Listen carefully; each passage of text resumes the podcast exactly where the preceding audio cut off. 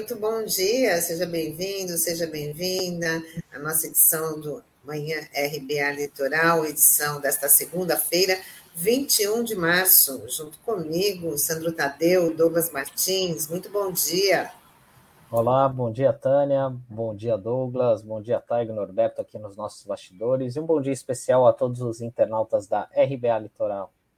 Bom dia, Taigo, Tânia, Sandro, bom dia a você que nos acompanha pelas plataformas digitais, nessa segunda-feira, 21 de março de 2022. Tânia Maria, o que temos hoje?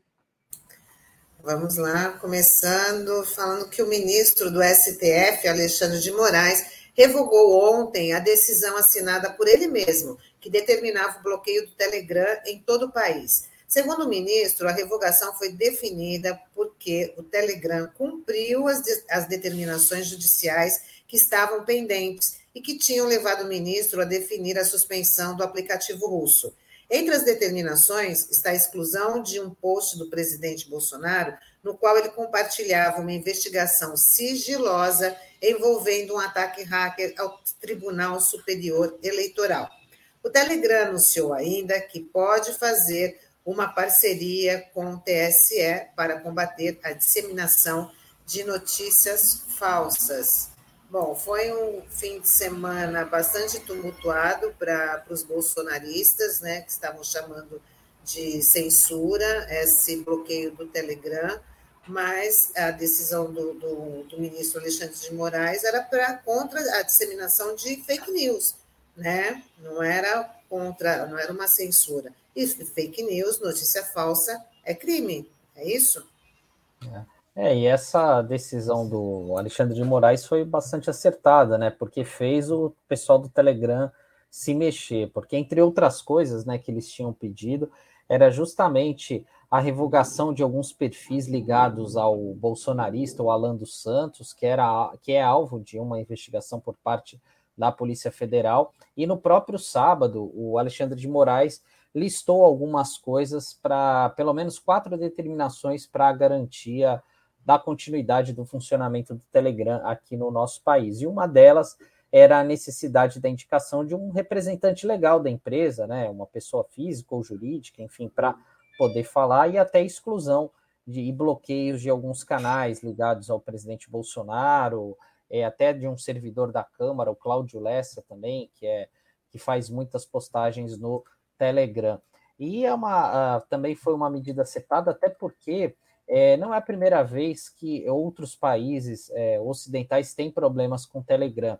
É, no ano passado mesmo, é, eu me recordo que a Alemanha teve bastante problema em relação ao Telegram por conta de algumas mensagens a respeito da questão da vacina, enfim, que, que não tinham eficácia, com aquelas teorias da conspiração, enfim. E, na verdade, assim, a, a, o Telegram só uh, respondeu, só agiu depois, quando houve é, uma tentativa de bloqueio ali por parte do governo da Alemanha, por parte da justiça da Alemanha. Aí, a mesma coisa, né? Eles, eles resolveram é, colocar um representante, começou a dialogar com o governo sobre essas situações, né? Enfim. E agora também uma notícia positiva, que foi justamente essa questão de você é, de ter uma colaboração com o Tribunal Superior Eleitoral, justamente para é, filtrar essas informações que são disseminadas é, nesses canais. Houve um compromisso público aí por, por parte do Telegram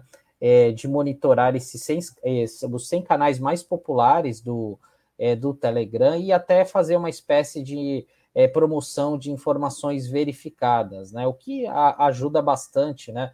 A banir é, desinformações, notícias falsas, né? E também é, isso, de uma certa forma, ajuda a colaborar com a nossa democracia. Essa decisão do ministro Alexandre Moraes, ela veio a partir de uma petição encaminhada pela Polícia Federal do Distrito Federal, Superintendência do DF, é, apresentando o Telegram como o canal atual de disseminação de notícias falsas e de ataques em múltiplas direções na dinâmica do fake, do fake news, mas nesse caso específico, numa campanha voltada contra o Tribunal Superior Eleitoral, o TSE.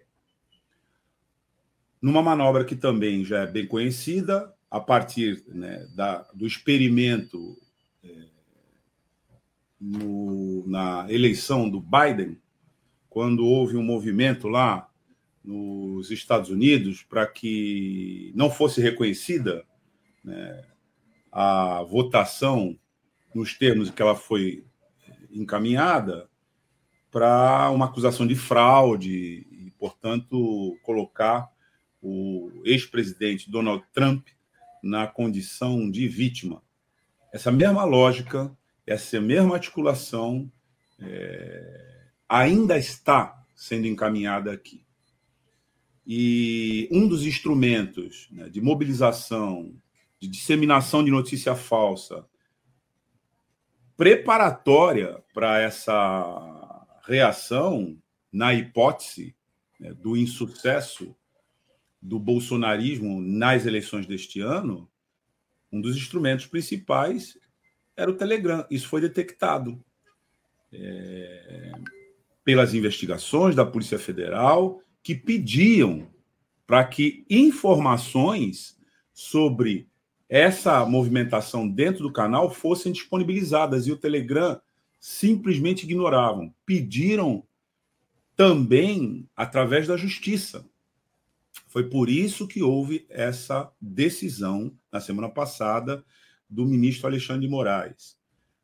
No centro dessa articulação está a figura é, do Alan Lopes dos Santos, o Alan dos Santos, do Terça Livre e outros canais bolsonaristas dedicados a sabotar a democracia e causar uma espécie de terrorismo cibernético né, que pretende sair dos meios digitais e ir para a rua. Não vamos subestimar isso, não.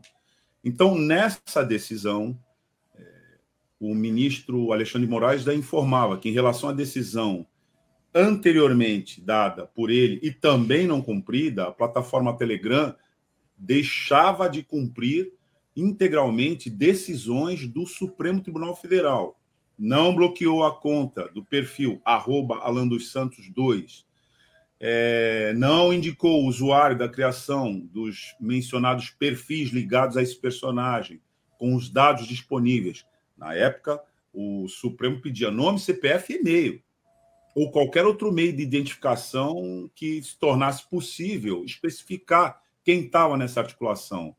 Não suspendeu de imediato o repasse de valores oriundos de monetização, porque o Alan dos Santos está pedido pela Justiça, está no exterior afrontando o Estado brasileiro, mas ele continua ganhando dinheiro com a mobilização dessas, é, desses perfis aqui no Brasil, porque muita gente paga para manter esse canal dele, né? que vai mudando de nome agora porque ele está pedido né, pela justiça brasileira.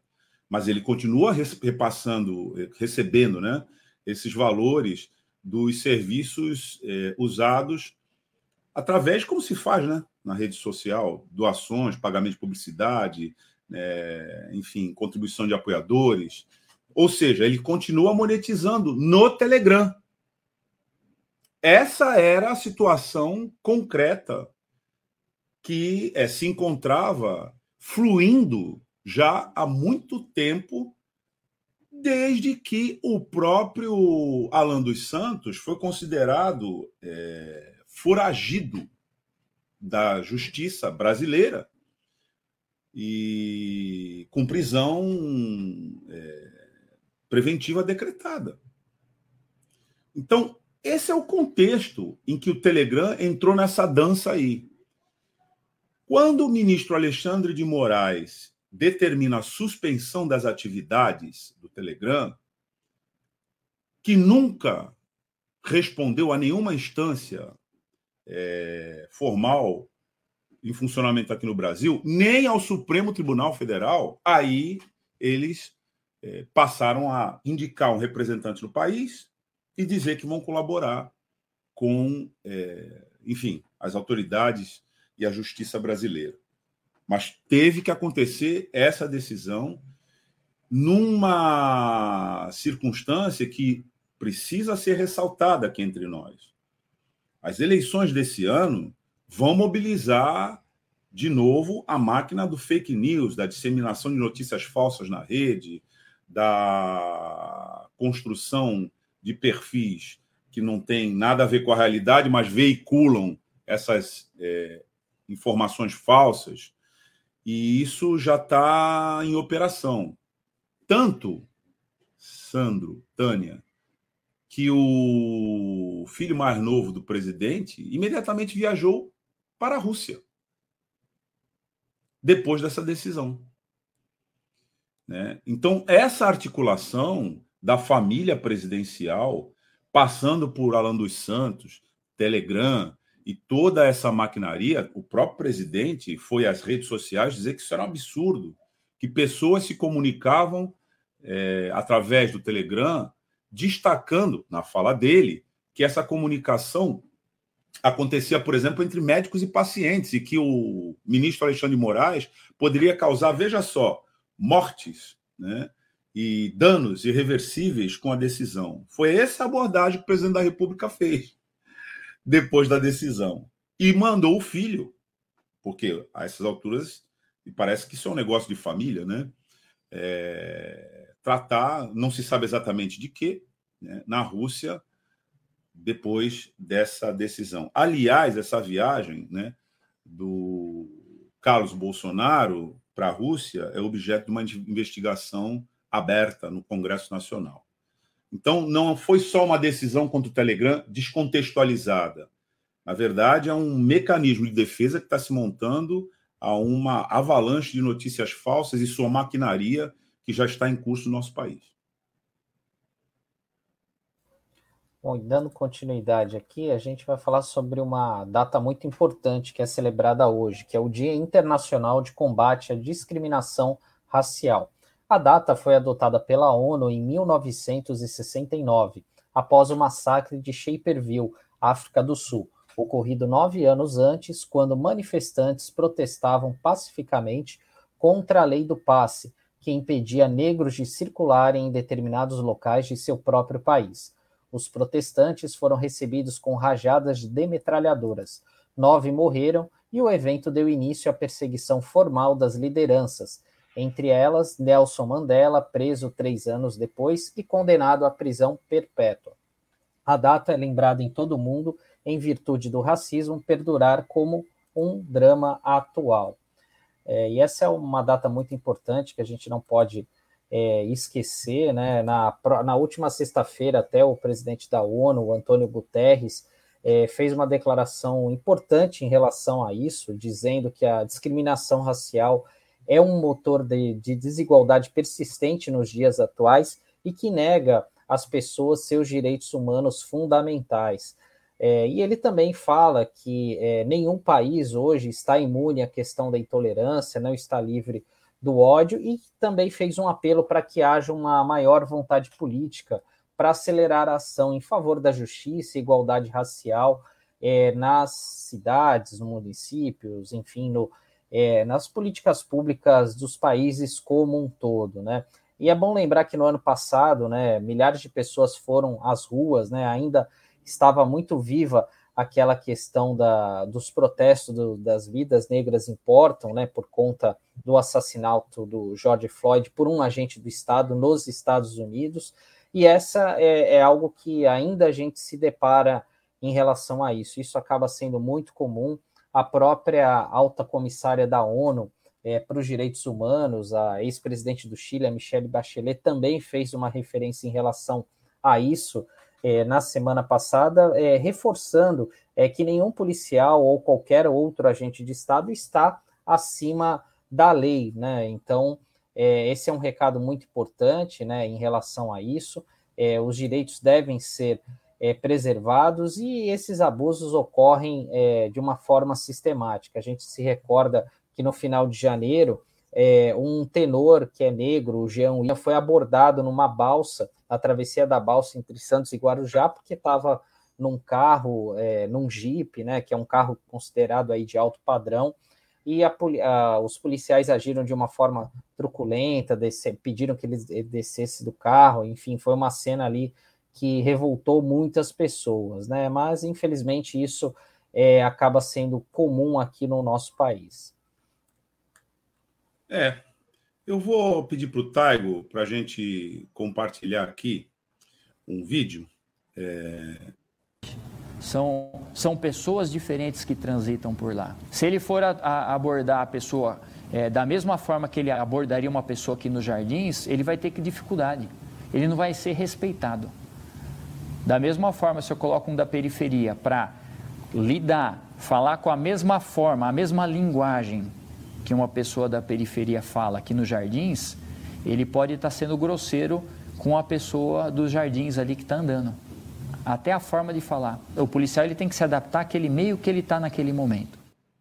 Bom, veja só, quem está dando esse depoimento aí é Ricardo Melo Araújo, então comandante da rota, né, Rondas Ostensivas Tobias Aguiar, esse depoimento é de 2017, mas a mentalidade não fica em 2017. A mentalidade é a mesma hoje. Né? É, isso também é um exemplo enfático do que se denomina racismo estrutural, né? que é uma forma de reconverter uma prática naturalizada, discriminatória, estruturante da nossa sociedade em orientação institucional. O caso aqui a gente está vendo, né? A mentalidade desse, desse policial qual é? Bom, eu tenho que tratar de maneira diferente as pessoas de acordo com o lugar de onde, de onde elas vêm. Claro que em desfavor aqueles que já são vítima de um sistema social injusto e que são mandados para longe, são periferizados na nossa sociedade. E aí encontra por parte do Estado uma resposta de violência do tratamento violento contra eles, sendo adotado, na palavra aqui do então comandante da rota, como uma prática institucional, portanto, institucionalizada. Uma pessoa que, com, com, que, que comanda, na época, esse é, batalhão tinha 700 servidores públicos militares. Portanto, você passa para 700 pessoas dentro do imenso contingente da Polícia Militar do Estado de São Paulo, essa mentalidade, pronto, está feito o racismo estrutural. Então, é, esse, essa, essa entrevista que foi dada assim que esse comandante assumiu, lá em 2017, demonstra que o que aconteceu em 1960, em Chaperville, é, na África do Sul, que expressava uma segregação é, institucionalizada através de normas. Esse, essa manifestação foi por conta né, da adoção da lei do passe, que era uma espécie de passaporte que proibia negros e negras de circular em determinadas regiões do seu próprio país. Em 1960, portanto, há 62 anos atrás, em 2017, continua acontecendo, embora tenha sofrido uma metamorfose. Não se trata de uma lei de passe institucionalizada, por exemplo, aqui no Brasil, mas se trata de uma política restritiva de direitos, discriminatória, racista, que institui aquele periférico. Quem é majoritariamente periférico no Brasil? População preta, né? Portanto, institui com relação a essa população uma política de Estado de repressão e tratamento já previamente é, orientado para a truculência. E aí, por aí, a gente encontra uma das causas do genocídio né, contra a população negra no nosso país. Então, hoje, Dia Internacional de Combate à Discriminação, com base nesse episódio acontecido há 62 anos atrás, em Chaperville, nos mostra tristemente de que essa é uma realidade que não deixou a sociedade no mundo e aqui no Brasil, o maior país de população negra é, do mundo e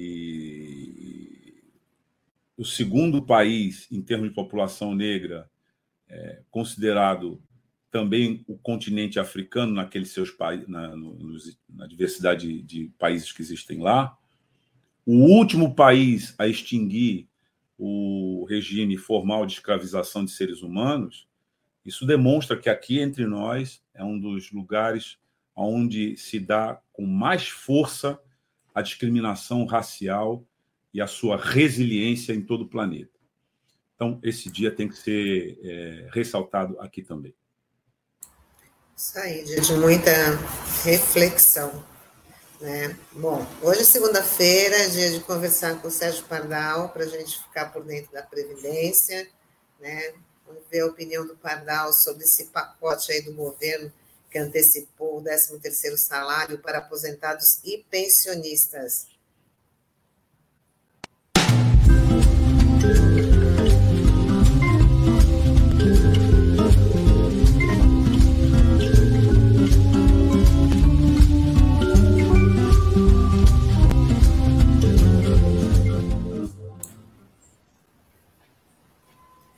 Bom dia, Pardal, seja bem-vindo mais uma vez.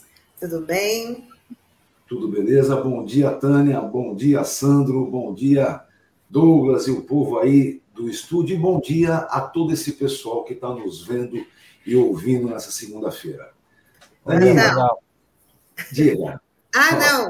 É, já para introduzir aí o seu assunto de que o governo fez aí um pacote de bondade que, na verdade, não é uhum. tão bondade assim, né? É como você sempre se expressa, vem aí mais um saco de maldades. Sabe o que acontece, Taninha? Eles estão, na verdade, faturando bondade com o dinheiro dos outros. É. Então, essa história do 13 terceiro, ó, oh, vamos antecipar o 13 terceiro, que bacana, que bonito. Vai pagar agora, em abril e maio, em vez de pagar novembro, dezembro, que é o comum, vai pagar abril e maio. Que legal! Só vamos lembrar uma coisinha.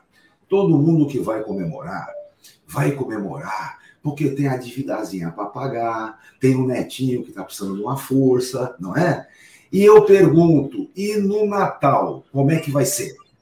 Só para a gente ter uma ideia clara sobre isso, lembrem-se que quando a gente conquistou o 13º salário nas aposentadorias e pensões, o nome que se deu lá na lei era gratificação natalina.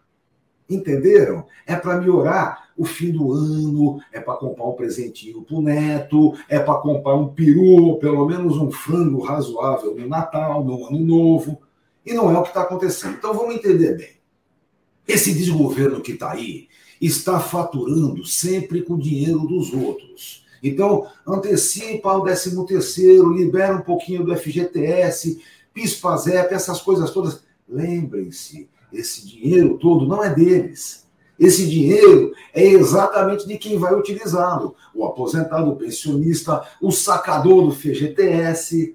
Então vamos pensar um pouquinho mais. Nesse tempo todo, ano passado, naquela baita violência, eles aprovaram a PEC do calote, que eu acho que nem vai se conseguir aplicar. Mas lembra da PEC do calote? Eles querem adiar o pagamento dos precatórios. O que é precatório? Precatório é um ofício determinado pela justiça para que eles paguem o que não pagaram antes.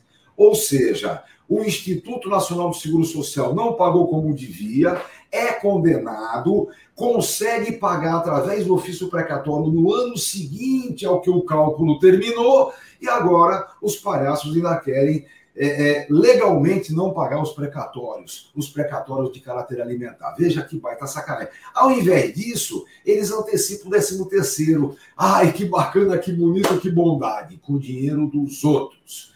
Vou dizer com muita franqueza, se efetivamente eles entendessem que aposentado e pensionista precisaria efetivamente de uma forcinha, criavam o 14º salário, pagavam o 14º salário agora em abril e maio, sem mexer no 13 terceiro, sem mexer na gratificação natalina, sem mexer nas boas festas que o aposentado e pensionista teria direito. Então, veja, Tania, não é muita coisa sobre isso, não. Eu quero só aproveitar o momento e falar daquela questão que eu disse há duas semanas, eu venho batendo na mesma coisa, porque tem uma pequena mudança. Lembra? Pessoal, é aquela ação da vida toda. O sujeito aposentou e teve o cálculo com as contribuições de julho de 94 em diante, sendo que ele tinha é, é, contribuições melhores no tempo anterior. Veja, é a velha historinha. Existe uma regra de transição na emenda constitucional. Regra de transição é para facilitar para quem já estava no sistema. Então não pode ser pior, tem que ser melhor. Não sendo melhor, não se aplica. Foi isso que o Supremo Tribunal decidiu, eu contei aqui para vocês. Já foi uma vergonha danada, 6 a 5 Que é isso? Tinha que ser 11 a 0 Mas, por outro lado, é, o Douglas, inclusive, comentou bastante é, as questões do, do, do Alexandre, do Supremo e tudo mais. Vejam, o Supremo Tribunal Federal é verdadeiramente o lugar onde a gente melhor consegue trabalhar a condição democrática.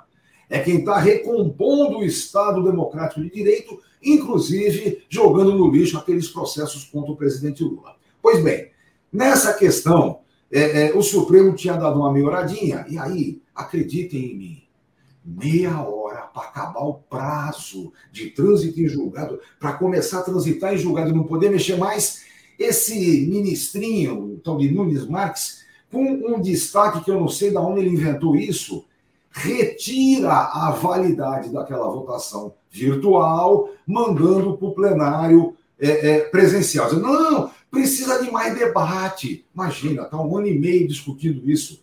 E existem votos muito bem determinados do próprio Alexandre, que, que foi quem fez é, o diferencial. E digo mais ainda, é aí que eu quero chegar. Existe o voto do relator, que é um voto bonito, bem detalhado, de quem? Marco Aurélio Melo. Lembra? Marco Aurélio já não é mais ministro, já aposentou. Ou seja, se o voto dele for desmontado, e aí vota esse novo pilantra que está lá, nós vamos perder de 6 a 5. Não é possível. Vamos entender bem. Se o voto do relator, que não é mais ministro, ficar valendo, nós vamos ganhar de 6 a 5. Se o voto dele não vale, a gente perde de 6 a 5. Haja passa moleque. Vejam, é, já existem questões de ordem colocadas, o Instituto de Previdência já mexeu, a briga está colocada aí. O que me enerva profundamente é que era para, nesse momento, todos os processos que são da média da vida toda e que estão parados poderiam estar sendo despachado. Vamos despachar um negócio, tá certo? A macumba judicial estaria sendo rápida, resolvendo um monte de processo que está parado e dando condições a quem vai ajuizar ainda a sua ação. Lembrem de uma coisa: esse Supremo Tribunal Federal aceitou esse passa-moleque porque aquela tecnocracia que fica implantada lá no Planalto, um bando de sem-vergonhas, que ficam inventando números, apresentaram uma projeção de despesa com essa ação que, no mínimo, é 15 vezes maior do que a realidade. Eles fizeram a projeção mentirosa. Por quê? Porque, de verdade, pessoal, pouca gente tem direito a essa mudança da média. Vejam, tem a decadência, ou seja, quem aposentou de 2012 para trás mente, como diria o Dorico Paraguaçu, pode desistir porque a tal da decadência está valendo. Só quem aposentou é, de 10 anos para cá é que pode. Segundo lugar, quem é que aposentou depois de 2012 e teria uma média melhor com o tempo anterior a julho de 94? Vocês estão entendendo? É difícil, são poucos que efetivamente têm direito. Ou seja, essa conta sem vergonha que efetivou o passa-moleque do Supremo é mentirosa. Olha, eu só quero terminar dizendo o seguinte: o que eu espero de verdade, até publiquei um artigo maior, inclusive, na, no, no jornal A Tribuna e tudo mais, levantando essa questão. O que eu espero de verdade é que o Supremo Tribunal Federal, com alguma decência, entenda que, mesmo na votação presencial, o voto do relator é válido e, portanto, que se defina outra vez, vai pela merreca de 6 a 5, pela votação vergonhosa de 6 a 5, mas pelo menos compreendendo que o direito social não admite esse tipo de sem vergonhice, como, por exemplo, fazer é, é, a aplicação de uma regra de transição que seja pior do que a regra nova que existe. Isso não pode mesmo, isso é inconstitucional, ilegal e imoral. Então é isso. 13 terceiro antecipado é maior sacanagem, é uma, uma sacanagem eleitoral. E, por outro lado, o Supremo Tribunal Federal deveria, com muita rapidez e decência, acabar essa brincadeira. Mantém 6 a 5 seja lá como for, e vamos acabar essa brincadeira, vamos resolver o que deve ser resolvido. É isso, Tânia, Sandro e Douglas. Essas são as questões do dia. Muito obrigada, Pardal. Sempre bom e necessário ter o Pardal aqui com a gente para explicar sempre aí nos mínimos detalhes essas questões que envolvem a Previdência. Pardal, uma ótima semana e até segunda que vem. Muito obrigado, até segunda e uma boa semana para todo mundo. Valeu, valeu. Tchau, tchau. Grande Pardal, até semana que vem. Valeu. Bom, agora os meus amigos Douglas Martins e o Sandro Tadeu vão entrevistar é, o Guilherme Estrela, o geólogo Guilherme Estrela, que ele é ex-diretor de produção e exploração da Petrobras, e óbvio que o tema vai ser a alta dos combustíveis, a situação né, atual da estatal, e a gente já embarca, e eu deixo com vocês, né, vocês dois aí, para entrevistar o geólogo. Vamos.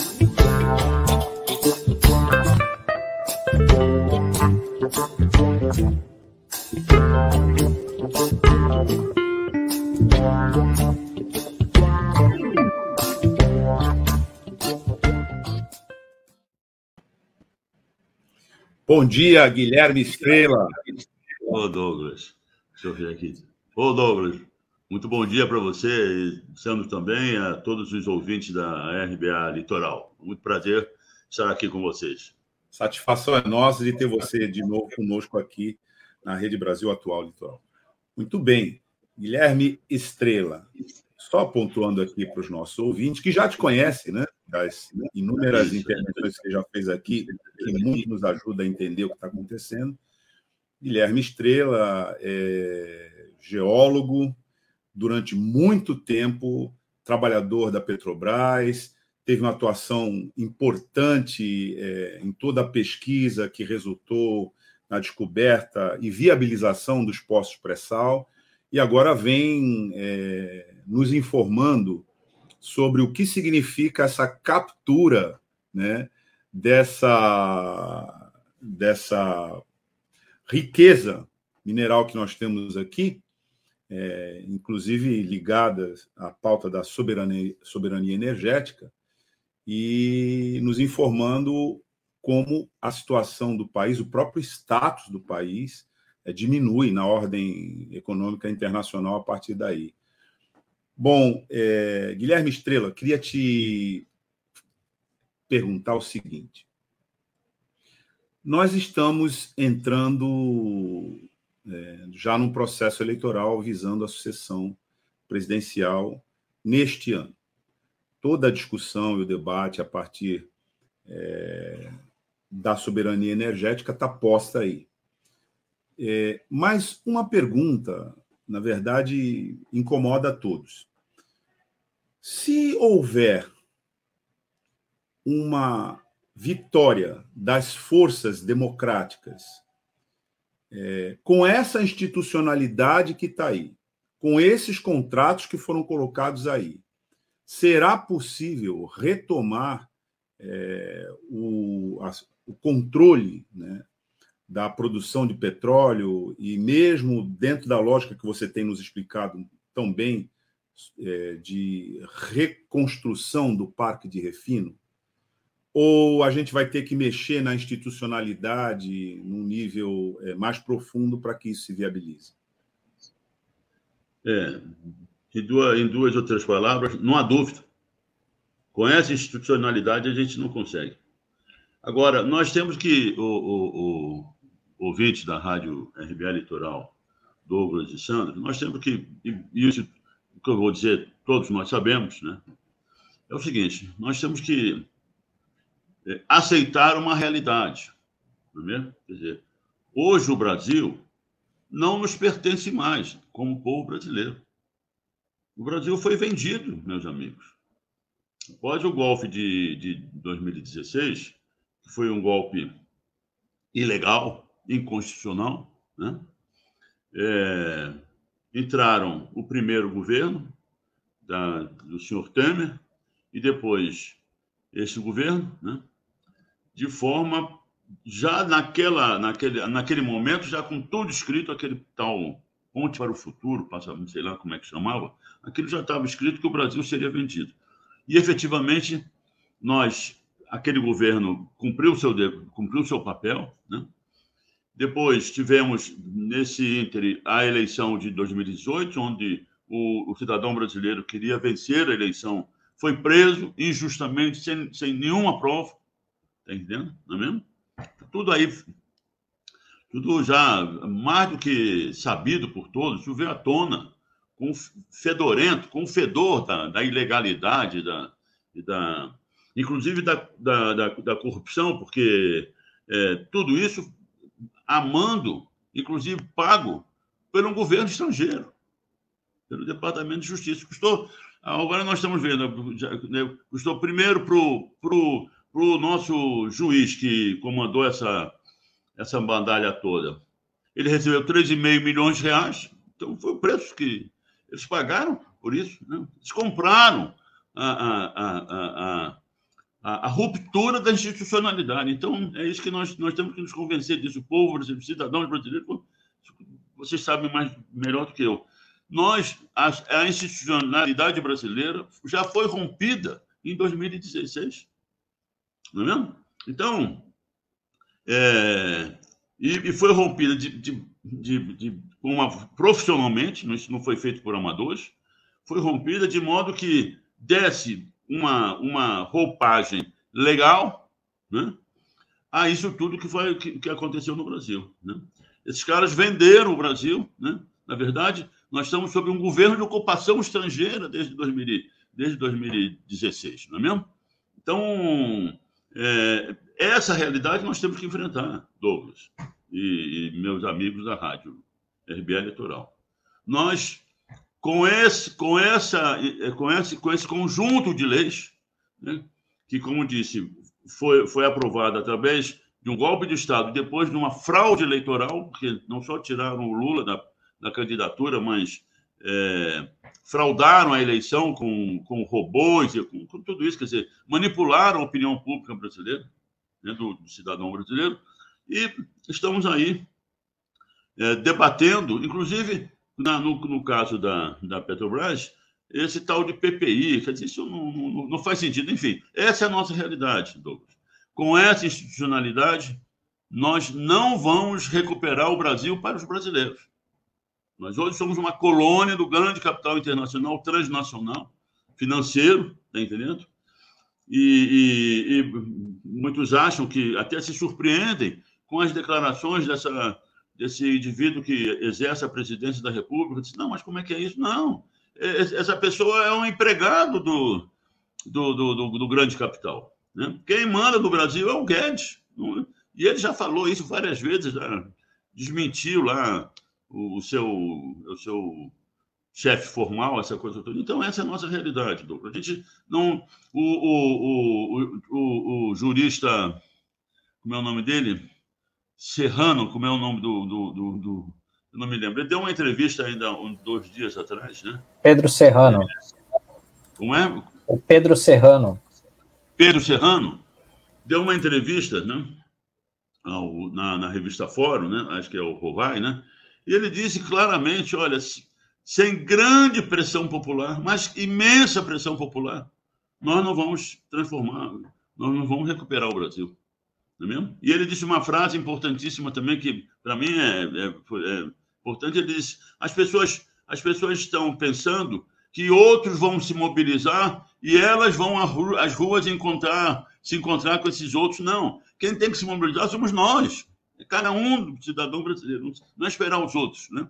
Então essa é a realidade, Douglas. Na minha visão essa é a realidade. Ou nós ou nós é, rompemos, e está na Constituição, Douglas, Deixa eu, desculpe aí, eu não, eu não, eu não sabia que você ia fazer essa, essa pergunta, mas aqui é na, da Constituição Federal, né? Eu, eu não sou, não sou, não sou advogado, mas sou cidadão brasileiro, a Constituição tem que ser, tem que ser lida e entendida pelo cidadão, por nós, não só pelos advogados, não é mesmo? Diz o seguinte, artigo 1 parágrafo único do artigo 1 da Constituição Brasileira de 88. Todo poder emana do povo, que, que o exerce por meio de representantes eleitos ou diretamente, nos termos dessa Constituição. Isso é no parágrafo único do artigo 1 da Constituição Federal. Então, o poder é exercido pelo povo diretamente, através dessa Constituição. E vamos lá, é, esse, esse, esse, esse, esse, artigo é regulamentado no, no, no artigo 14. A soberania popular será exercida pelo sufrágio universal e pelo voto direto e secreto, com valor igual para todos, nos termos da lei, mediante plebiscitos, referendos e iniciativa popular. São três, três, três pontos. Referendos têm que ser aprovados pelo Congresso, é, inicia, é, é, plebiscitos e iniciativa popular. É isso. Nós temos que. Nós não vamos para romper essa institucionalidade ilegal e fraudulenta que governa o Brasil hoje. Nós temos que usar a nossa Constituição e exercermos esse direito com mobilização diretamente. Então, essa é mais ou menos a. a, a, a isso é, é, o que corre, é, é, o que todos nós entendemos assim, não é mesmo? Então, não é nada de novidade que eu estou dizendo. Guilherme, bom dia, uma satisfação estar recebendo você aqui novamente. É, eu queria saber o seguinte de você. É, a gente sabe que a Petrobras ela sempre tem uma abordagem distorcida na imprensa por parte dos articulistas e muitas vezes no noticiário da grande imprensa, né, mostrando o que seria importante a privatização, enfim. E a gente tem até mesmo lideranças políticas que já externaram isso. Eu lembro que é, o Fernando Henrique Cardoso lá atrás falou que uma das missões dele era acabar com a memória do Vargas aqui no país. Depois a gente teve a Operação Lava Jato, que transformou a Petrobras numa grande vilã, enfim. É, na própria campanha eleitoral de 2006, é, dali no segundo turno, no embate Lula e Alckmin, o Alckmin frisou muito essa questão das privatizações e ali foi um tiro no pé, porque muita gente sabe da importância da, da questão da, das estatais, como a Petrobras, Eletrobras, enfim. Passados esse tempo, como é que você vê a, a percepção da população a respeito da Petrobras? Você acha que ainda as pessoas entendem, sabem da, da importância estratégica que ela tem, é, energética, para a soberania nacional, enfim, qual é a leitura que você faz atualmente? Pois é, Sandro, eu, eu, eu, eu, tenho, eu tenho 80 anos de idade, então é, eu sou sobrevivente de outro planeta. Né? E, e, essa, a revolução, a terceira revolução industrial, que foi a revolução da eletrônica, ocorrida nos, no, nos anos 70, mais ou menos, começou nos anos 70 do século passado, essa revolução teve a, sua grande, o seu grande impacto na humanidade, é isso que nós estamos fazendo agora, foi nas comunicações, não é mesmo? Então, é, isso, o que nós estamos fazendo agora, há 5, 10 anos atrás, era impensável a gente fazer, não é mesmo? Então, é o seguinte, a comunicação, por quê? No jogo político, geopolítico mundial, claro, ele não é feito por amadores, ele é feito por profissionais, não é mesmo? E, e, a, e essa revolução nas comunicações, as comunicações já avançaram tanto que coloca o mundo inteiro em, em, em, contato em tempo real. Todo mundo, todas as pessoas do mundo. Esses caras, esses grandes profissionais extremamente competentes, usaram isso para, para é, é influenciarem, para é, é, dominarem a, o, o, o, a capacidade reflexiva das pessoas, de todos no mundo. E isso foi feito conosco aqui, não é mesmo? Quer dizer, a, a, as eleições de 1918 já foram grandemente influenciadas por, por essa. São milhões de robôs, isso, isso vem de fora, veio lá do, do Bannon e da, da, da, da, da Cambridge Analytica, lá de, de, de, de, Boston, não sei o quê. Esses caras, esses caras produziram Brexit né? na, na Europa, não é mesmo? Então, esses caras estão agora na, na, na, na guerra russo-ucraniana, está entendendo? Quer dizer, eles, é eles, é eles têm um poder de comunicação e de convencimento das pessoas absolutamente extraordinário. Né? E nós, né? e eu me incluo modestamente nesse nós, nós da esquerda, não é só do Brasil, da esquerda mundial, né? nós não temos, nós não conseguimos ainda isso. A gente está, nós estamos é, é, tendo dificuldades né, de chegar ao cidadão comum e dizer: olha, você, é, você tem que refletir de uma maneira diferente, você tem que pensar efetivamente em valores da cidadania, em valores do, do da, da, da, da, da, nossa, da nossa, da, do nosso direito de dispormos das riquezas nacionais. Então, é difícil. Entra aí nesse jogo também, dentro de um. Ah, isso tudo foi feito por profissionais. Esse é um projeto do Fernando, isso é um projeto, como todos nós sabemos, do consenso de Washington, lá de de, de 89, né? Ah, o Muro de Berlim cai em setembro, em novembro os caras tem, é, se reúnem em Washington e, e, e põem lá os dez mandamentos, né? Que eu também tenho aqui. E nesses dez mandamentos está exatamente o que está acontecendo hoje. E que o Fernando Henrique veio, as, começou pelas privatizações, né? Eu. Caramba. Eu. Desculpe aí, eu tô. A, a, a gente Acaba aqui, ó. Aqui, ó. Consenso de Washington. Está uma, de uma, com uma clareza assim é, impressionante, né? Os dez, os dez mandamentos. Veja lá. Veja só, parece que nós estamos lendo a, a, a, a cartilha de hoje, de, de, de hoje de manhã, no dia 21 de março de 2022. Disciplina fiscal, redução dos gastos públicos, reforma tributária, câmbio de mercado, abertura comercial, investimento estrangeiro direto com eliminação de restrições, privatização das estatais, desregulamentação, afrouxamento de leis econômicas e trabalhistas. E o último, que é importantíssimo, direito à propriedade intelectual, o negócio das patentes. Então, está tudo aqui de 1989. Isso é um projeto mundial de domínio global, né? E que nós estamos, nós estamos infelizmente, é, é, é, perdendo essa, essa batalha pela comunicação.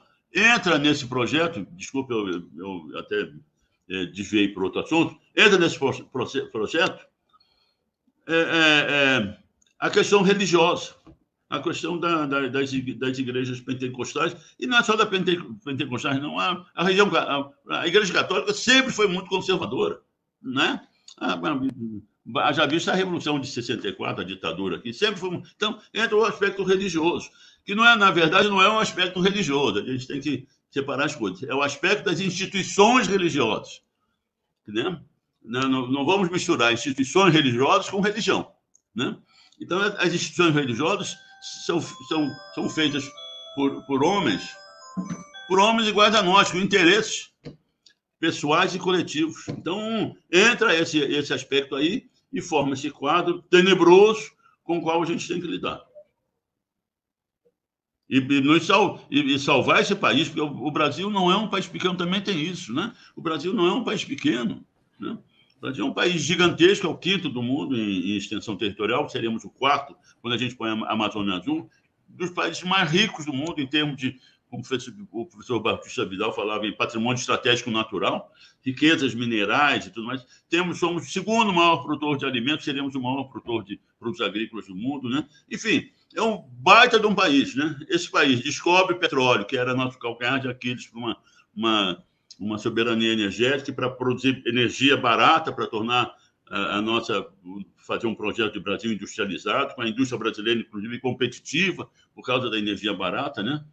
é, junto de. Temos uma, uma matriz energética absolutamente equilibrada, 55 fósseis e 45 é, é, renováveis, quer dizer, um, uma matriz forte, de acordo com o Acordo de Paris, inclusive. Temos, tínhamos tudo e criamos o BRICS. Aí, meu amigo, aí o caldo entornou. Porque do outro lado da mesa, o pessoal disse: olha, temos que acabar com essa, com essa, com essa brincadeira. Esse não é um país pequeno. Esse país, nós hoje, já estou falando demais, desculpe, mas hoje, na verdade, na, na briga das grandes, dos, dos dois grandes é, polos é, é, geopolíticos mundiais, nós somos o fiel dessa balança. Nós somos o fiel dessa balança entre a, a China, China, Rússia e, e, outros países que os seguem, né? Já, já, sob o ponto de vista econômico, já suplantando é, é, é, o capitalismo ocidental, né? e os Estados Unidos e, e, e Europa e, e, Inglaterra, essa coisa toda. E nós somos, seremos o fiel dessa balança. A gente, para onde a gente pender, esse, essa, a, a, cena geopolítica global, global vai se, vai se, é, é, vai ser firmada, né? vai ser conseguida. Né? Então é isso.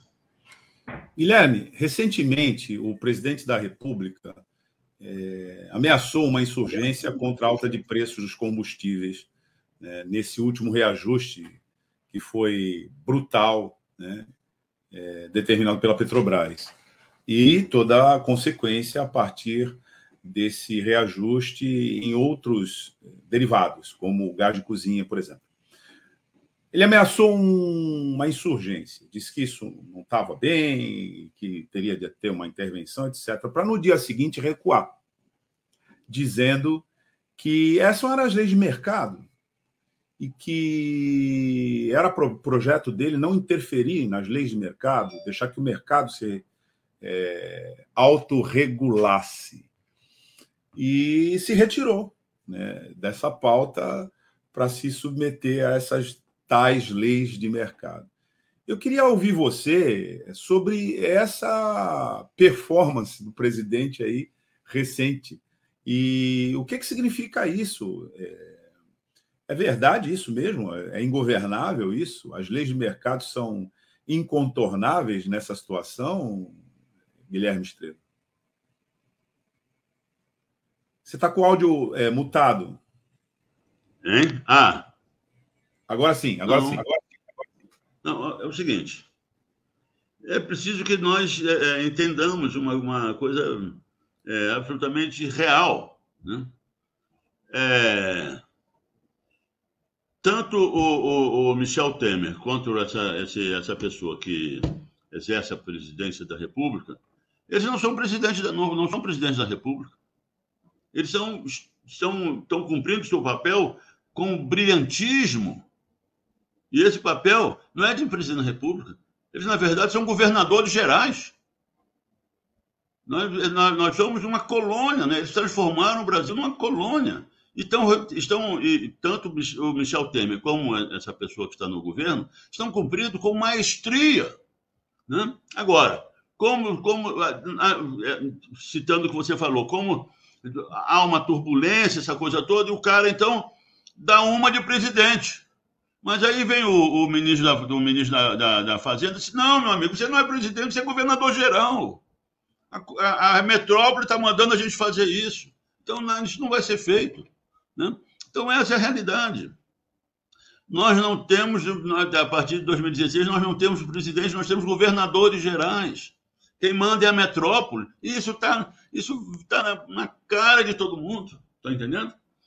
É, de, diretamente, como foi do negócio do. como foi a coisa do Lava Jato e, da, da, e, da, e, da, e das eleições, diretamente pelo Departamento de Estado, sem, sem vergonha nenhuma, mais claras. Não é mesmo? Então, é isso. Nós não temos um presidente da República, nós temos um governador geral. Então, é isso que é, essa mesa que a gente tem que virar. Né? Tá entendendo? É isso. Então, está tudo dentro. Ele, ah, foi um deslize. Né? Um deslize que houve uma, um rumor, essa coisa toda, não, agora é um escândalo. É um escândalo nós termos autossuficiência em petróleo e gás natural. Né? E, e, nós pagarmos aqui o, o, o, é, o povo brasileiro está sustentando é, é, é, é, fundos internacionais de investimento. São os bancos, que são os fundos, são os donos da Petrobras. Estamos remetendo os lucros são escandalosos e, o pior, eles antecipam lucros para distribuir, distribuir dividendos. Dezenas de bilhões de dólares está indo para, para, para, mãos, para mãos privadas. A empresa não é mais uma empresa estatal. A empresa é uma, é uma dependência de fundos financeiros internacionais. Né? É isso.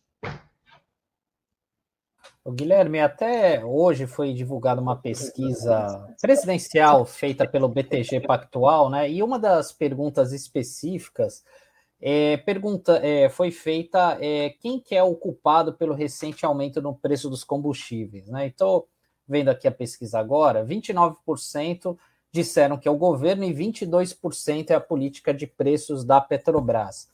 É, e 21% é, foi, foi citado aqui que a culpa é dos governadores por conta dos impostos estaduais, sendo que quando faz esse cruzamento de dados, né, é, 35% das pessoas que falaram que a culpa é dos governadores é o que avaliam o governo Bolsonaro como bom e ótimo.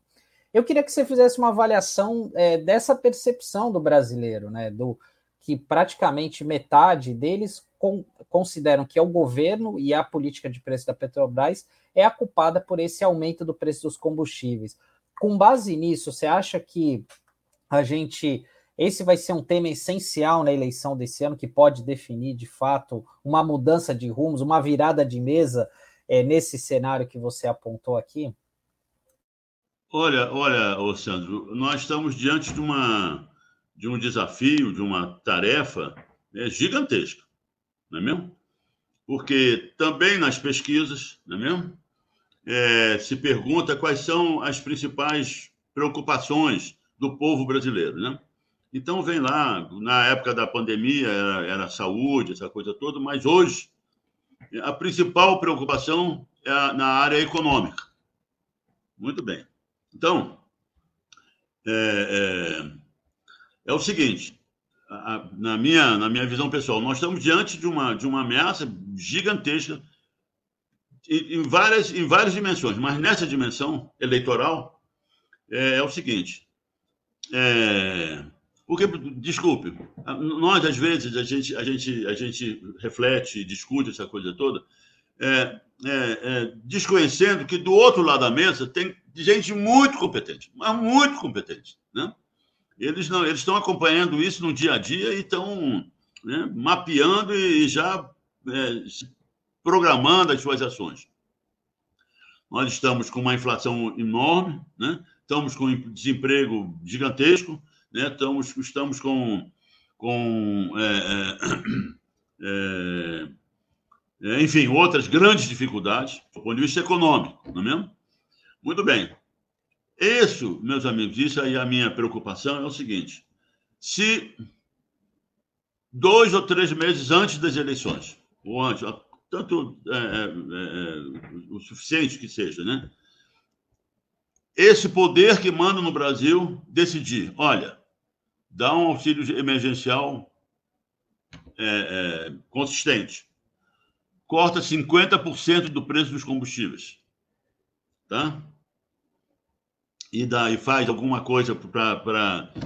Entra nisso o, o, orçamento secreto, em que vai, em que vai despejar dinheiro aí para os, os, os, os, deputados é, que de apoio ao governo para fazerem obras nos seus municípios meus amigos, nós enfrentaremos um grande problema na, na escolha do voto pelo cidadão brasileiro.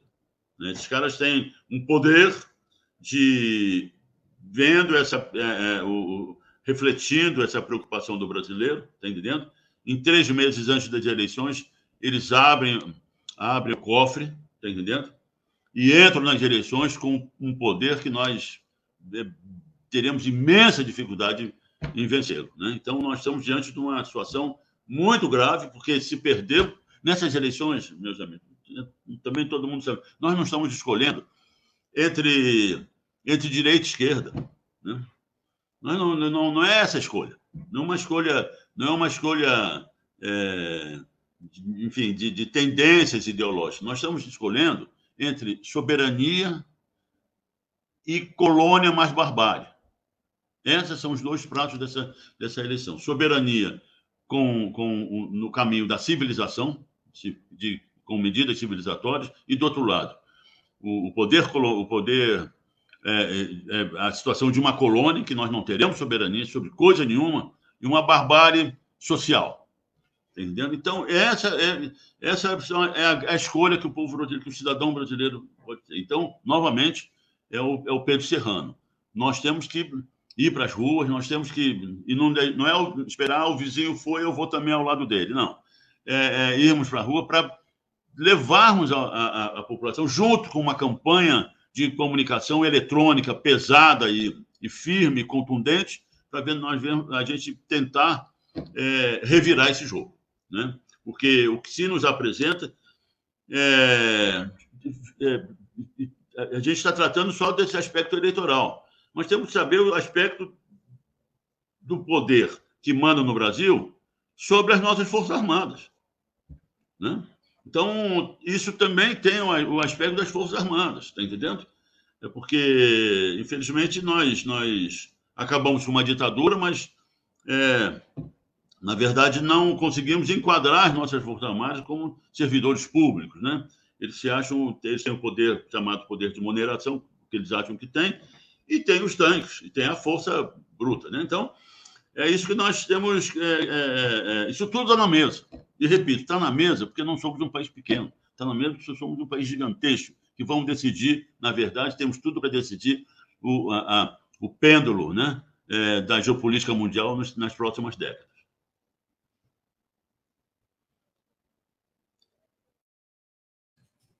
É, Guilherme Estrela, a gente ouvindo você, né? Primeiro que a gente se atualiza sobre essa dinâmica que está acontecendo aqui na Petrobras, no nosso país.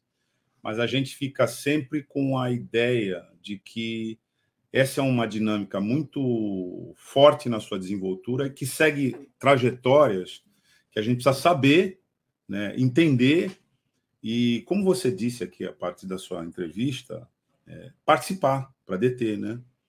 Então, nós ainda vamos, tudo indica, né, viver um embate muito grande com essa política neoliberal que você explicou é, nas nossas vidas, nos nossos cotidianos, no nosso dia a dia, e é por isso que a gente apela aqui para você voltar né, na nossa é, Rádio Brasil Atual Litoral para ir conversando, atualizando a pauta conosco. É muito importante que a gente tenha é, essa possibilidade, porque cada vez mais e mais pessoas precisam ter essa informação. Então, a gente agradece essa entrevista que você nos concedeu hoje, na manhã dessa segunda-feira, 21 de março, mas já te convida para voltar a falar conosco desse tema que não vai sair da pauta, inclusive depois da eleição, na perspectiva de uma eleição das forças democráticas, aí com muito mais razão porque, como o Sandro colocou aqui, a percepção do que acontece com os preços da Petrobras ela é muito é, sabotada também. Aliás, ela é resultado de uma sabotagem permanente sobre as verdadeiras, a informação sobre as verdadeiras fontes que causam é, esse despautério. Então, Guilherme Estrela, a gente, na verdade, não se despede rigorosamente de ti, né? nessa edição de hoje. A gente só fala num até logo, porque a gente espera que você volte em breve para continuar conversando conosco aqui. Tá bom, Douglas e Sandro, ouvintes da Rádio RBA Litoral, eu agradeço muito a oportunidade, né? E, e, é importantíssimo esses programas, porque o rádio tem um poder muito grande na, na, na, na difusão das ideias e das discussões e das reflexões na sociedade brasileira e no, no verdadeiro povo brasileiro. Né? Então, é, agradeço muito, muito, com muita honra, fico muito honrado e envaidecido em falar com vocês e com os nossos ouvintes. Muito obrigado. Obrigado, Guilherme. Tchau. Tchau. Tchau, até uma próxima. Muito bem, Sandro Tadeu. Vamos chamar aqui de volta a Tânia Maria, né? Para o encerramento da nossa edição de hoje. Oi, Tânia. Olá, meus companheiros. Bom, antes da gente encerrar, vamos falar da programação da RBA Litoral hoje, que tem arte bancada às 5 e meia da tarde. Né? Quem vai ser entrevistado vai ser o Douglas da Silva, vai falar sobre iniciação e formação no futebol. Então, comandado aí pelo Donald Verônico, pela Camila Dantas, o Atila Alvarenga às cinco e meia da tarde, tem arte bancada. E logo, logo depois, às sete da noite, está de volta o programa comandado pelo vereador Chico Nogueira, o Porto Cidade, que hoje ele entrevista o presidente do sindicato dos trabalhadores nas indústrias químicas, farmacêuticas e de fertilizantes da Baixada Santista, o Herbert Passos. Então, vai ser uma conversa muito interessante, vai falar do sucateamento das indústrias químicas na Baixada Santista e no país. Então, sete horas da noite, aqui na RBA Litoral. Então, a gente convida todo mundo para poder assistir aí esses dois programas da nossa programação.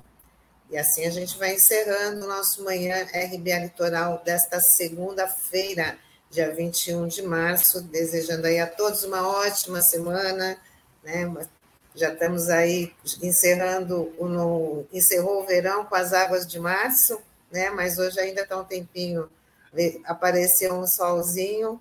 Então, desejando para todo mundo uma ótima semana e amanhã a gente está de volta com mais uma edição do Manhã RBA Litoral. Precisamos avisar as águas de março, de março que o verão está encerrado. Pelo menos já deu uma amenizada na temperatura, né? Amanhã. Exatamente. Esperamos mas que isso seja uma jurisprudência firme. então, tá. Hoje a gente sentiu um pouquinho, né, de como que é um frio, como que é uma temperatura mais baixa, né? Chuva, um domingo chuvoso, mas é assim. Vamos aí começar a nossa semana aí com muita energia positiva, independente do tempo bom ou do tempo ruim. Para o Theo, uma, uma semana muito positiva. Está saindo agora da edição com o pai dele para tomar a segunda dose da vacina. É, é isso aí. Tomar a segunda dose vai ser uma gritaria, né? Mas faz parte, né? faz tá parte.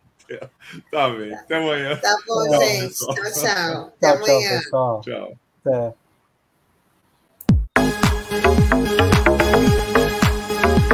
Rádio Brasil Atual Litoral é uma realização da Fundação Setaporte, apoio cultural do Sindicato Setaporte.